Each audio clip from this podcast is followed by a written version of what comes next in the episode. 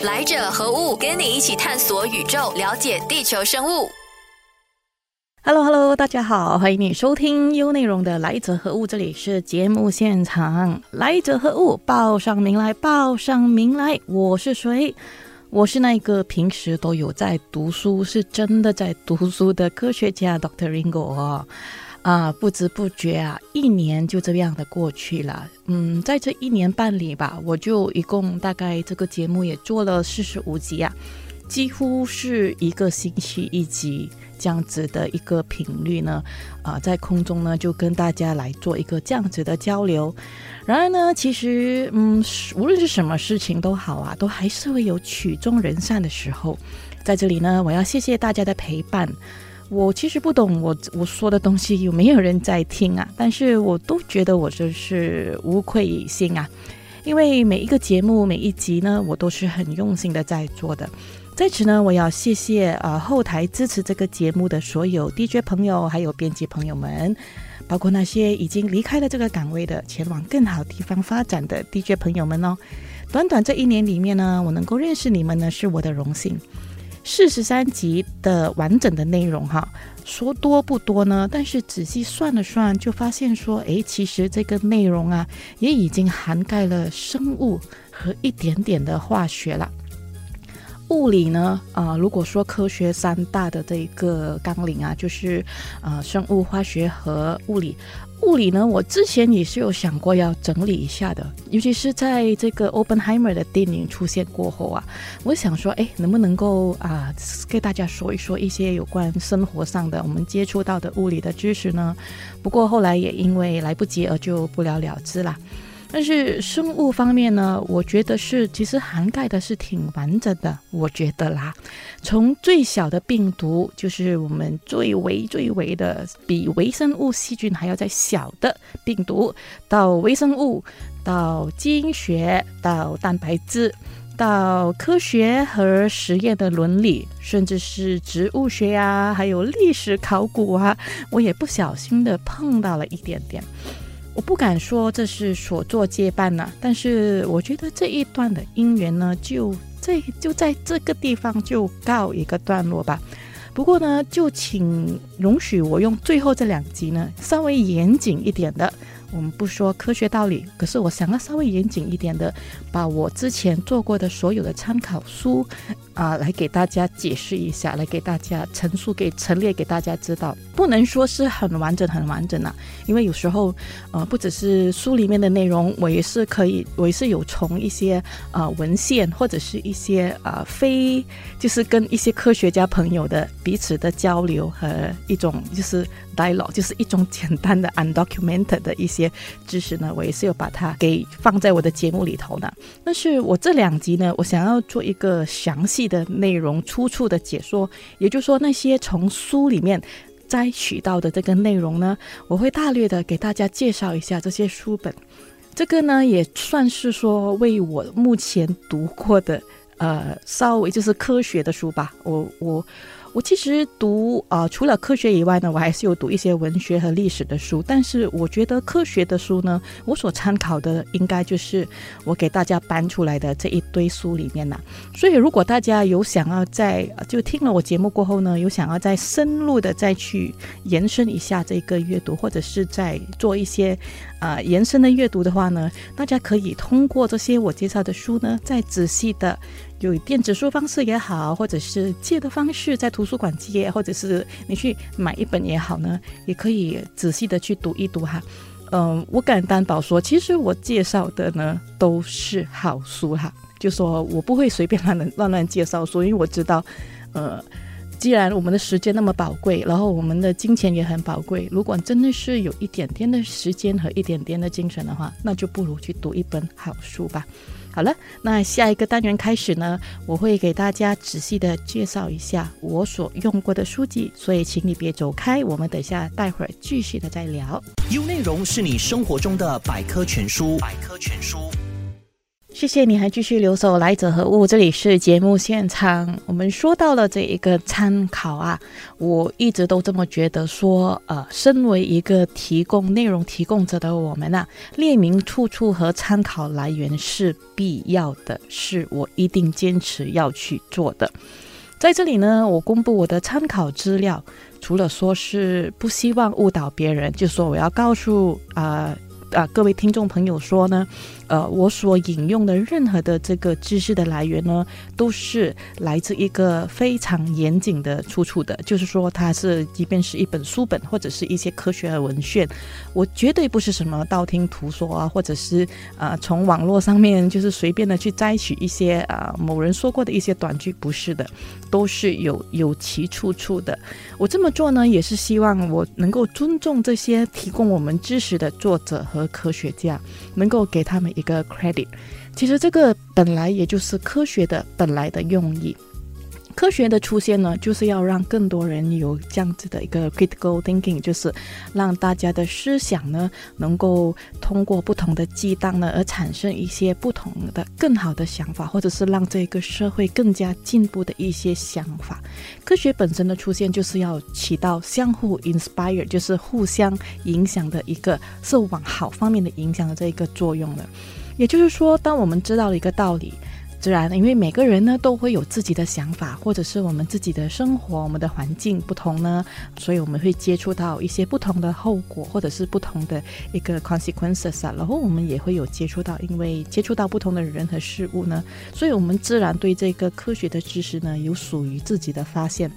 如果呃能够激荡出一些能够新的想法呢，这个其实本来就是科学应该要去做的事情了。坦白说呢，又针对这点呢，我其实一直以来都觉得我是有点孤独的，因为一直以来我在做这个节目，也在做这个节目的时候呢，都是一种 monologue 的形式吧，就是独白，就是呃，就是自己一个人讲讲讲，然后也没有。除非是我过后再跟啊跟一些科学家朋友，还是过后再跟一些朋友针对一些课题做出一些讨论呢？其实基本上我在做这个节目的当儿呢，本来就是一个独白。不过我在想，podcast 本来就是应该就是这样的样子的吧。所以呢，我也接受啦。但是我知道我是不寂寞的，因为做了这个节目呢，要不断不断的提升自己，增加这个学习啊。其实我最依赖的管道呢，就是书籍。呃，我我平时有在看书啊，认识我的朋友都知道，其实我的我藏了蛮多书的，而且都是好书。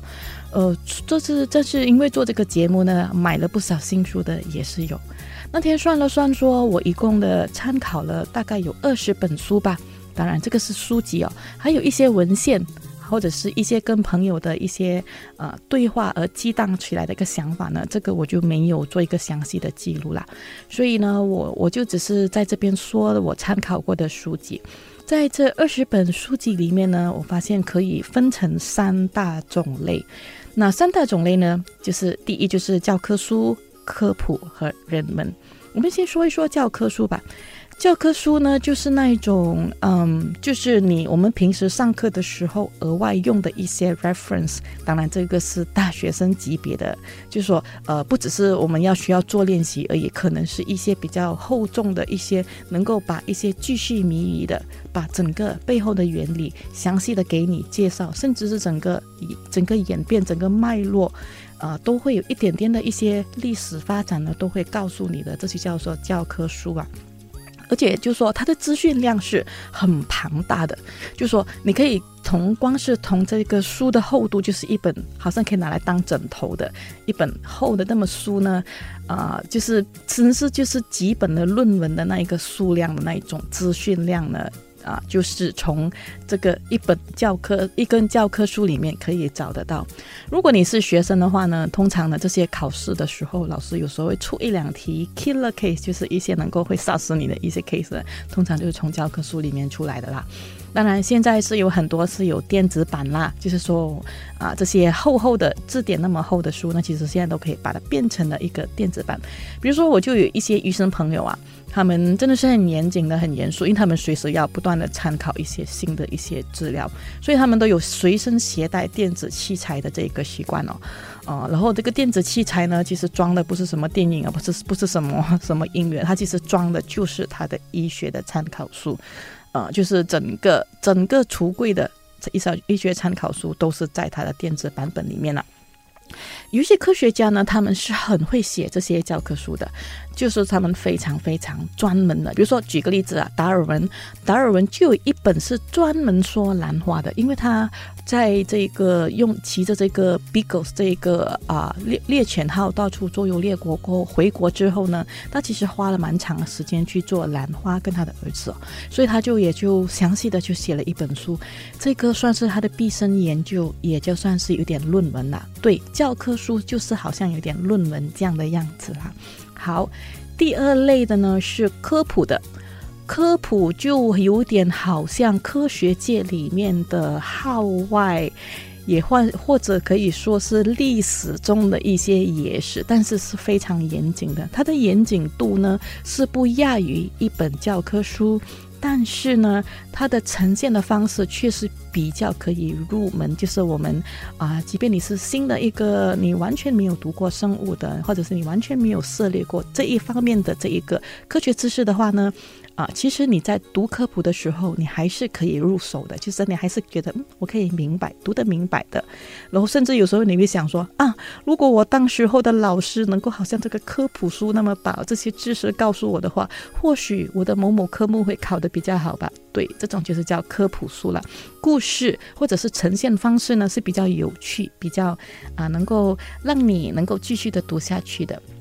一般上呢，能够写出科普书籍的人哈，他们通常都是教授级别的人物啦。而且这些教授级别的人物呢，他们不仅仅是可以就是饱读诗书、饱读文献，或者是当他们在写一章的时候，他们是引用了大量的文献和他们所接触的一些科学家所得到的一些激荡出来的想法。他们这些人呢，也可能是一个四处参访。到处做观摩，到处去了解别的人、别的科学家做出来的成绩呢，所得到的成果的啦。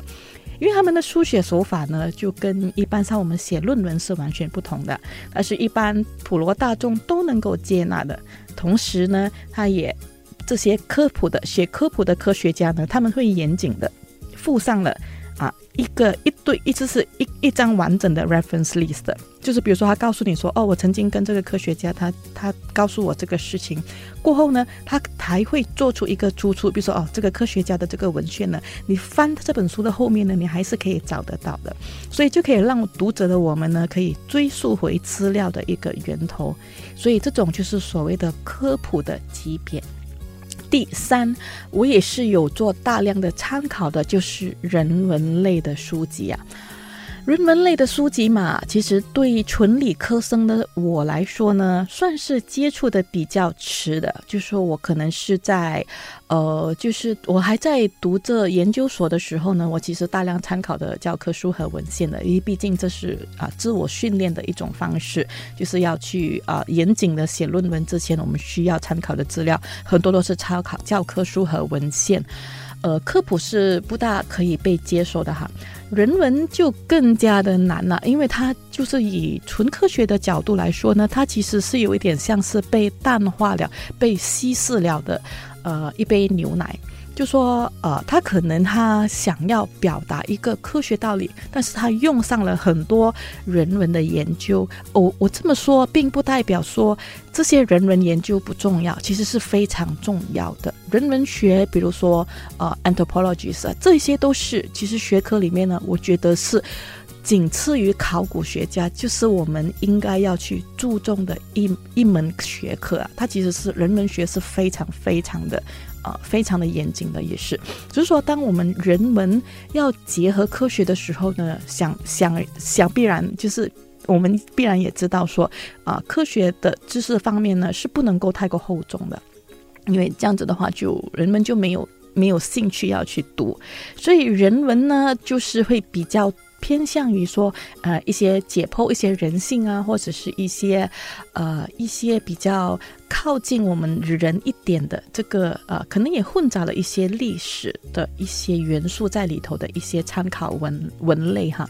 再加上说我最近呢是醉心于东南亚的这个丰厚的历史啊，所以自然的，当我在读着这个东南亚的一些历史的时候呢，我就会发现说，诶，它其实是跟我所理解的这个人类的发展、科学的发展呢，其实呢就是息息相关的。所以呢，少不免的，我都会在做这个节目的时候呢，都会把一些我所读到的一些人文的一些比较，呃，比较普通一点的，就是比较靠另外一个角度去看一个事情呢，自然也会搬进我的这一个呃参考里头了。好的，下一个单元开始呢，我就会仔细的给大家介绍我所读过的这二十本书是什么吧。所以也请你继续留守我们的。优内容的来者何物？我们下一个单元继续再聊。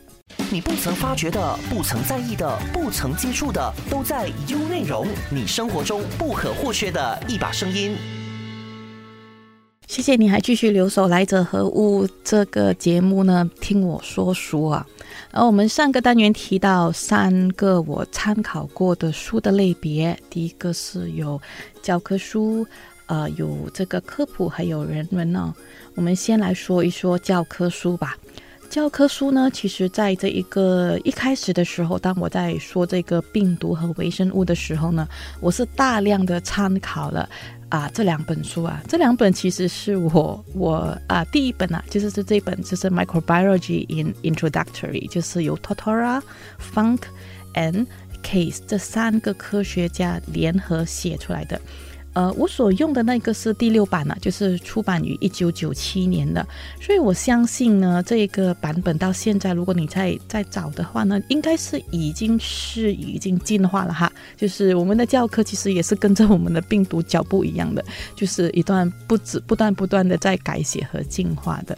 所以这个我读到这个 microbiology 呢，它其实还是停留在这个病毒学被大量的发展之前的那一些，但是却可很重要，是因为一些早期的，就是微生物学家他们一开始的发现的这些，呃，整个历史呢，整个整个解释呢，其实都是在含纳在这本书里面，因为这三位呢都是世界级别的举足轻重的科学家，微生物学家。啊，所以呢，而且从里面呢，它是大量的，因为它是教科书吧，所以你们我们可以从里面呢，可以延伸的去找到我们要去找的一些资料。这本书呢，要先说一说，它其实是我大学第一本用 PTPTN 买的这个参考书，我就一直用到现在了。然后，因为可是就在疫情爆发的时候，当我想要自然想要了解这个病毒多一点的时候呢，我就发现其实诶这本书是不够用的，所以我就那时候在呃 MCO 之前呢，我就立刻的就买了第二本书，就是由这个牛津大学 Oxford University 出版的，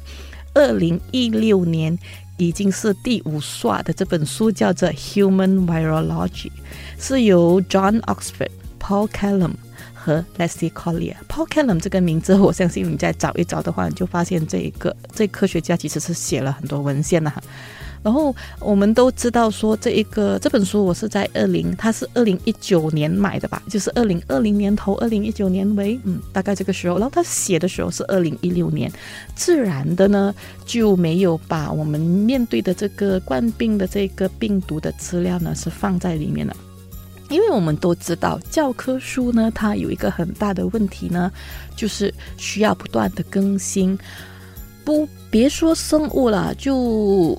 物物理吧，就或者是就简单的讲，一个 AI 啊，一个这个 information technology 啊，这些这种电脑 coding 这样子的东西，其实它都会一直不断会有新的东西出来的的一个新的东西东西出现了。所以呢，有时候我们当我们在做科学的时候，我们是随时出我们。到最后一个地步，就是当你在转最新在研究这一个课题的时候呢，你就发现呢，到后期呢，你会很少已经不需要参考任何参教科书，反而你需要每天都要在读文献，就是每天都要知道这个世界的另外一头呢，有一个科学家他到底发现了什么，这个才是我们做一个紧接着这个世界的这个变化的这个步伐的科学家应该要做的事情。但是呢，在于说一些基础啊，就说当我们要了解一些基础，或者是说你是一个大学生，你刚刚入门呐，所以呢，这个教科书呢，啊，还是也是可以被参考的。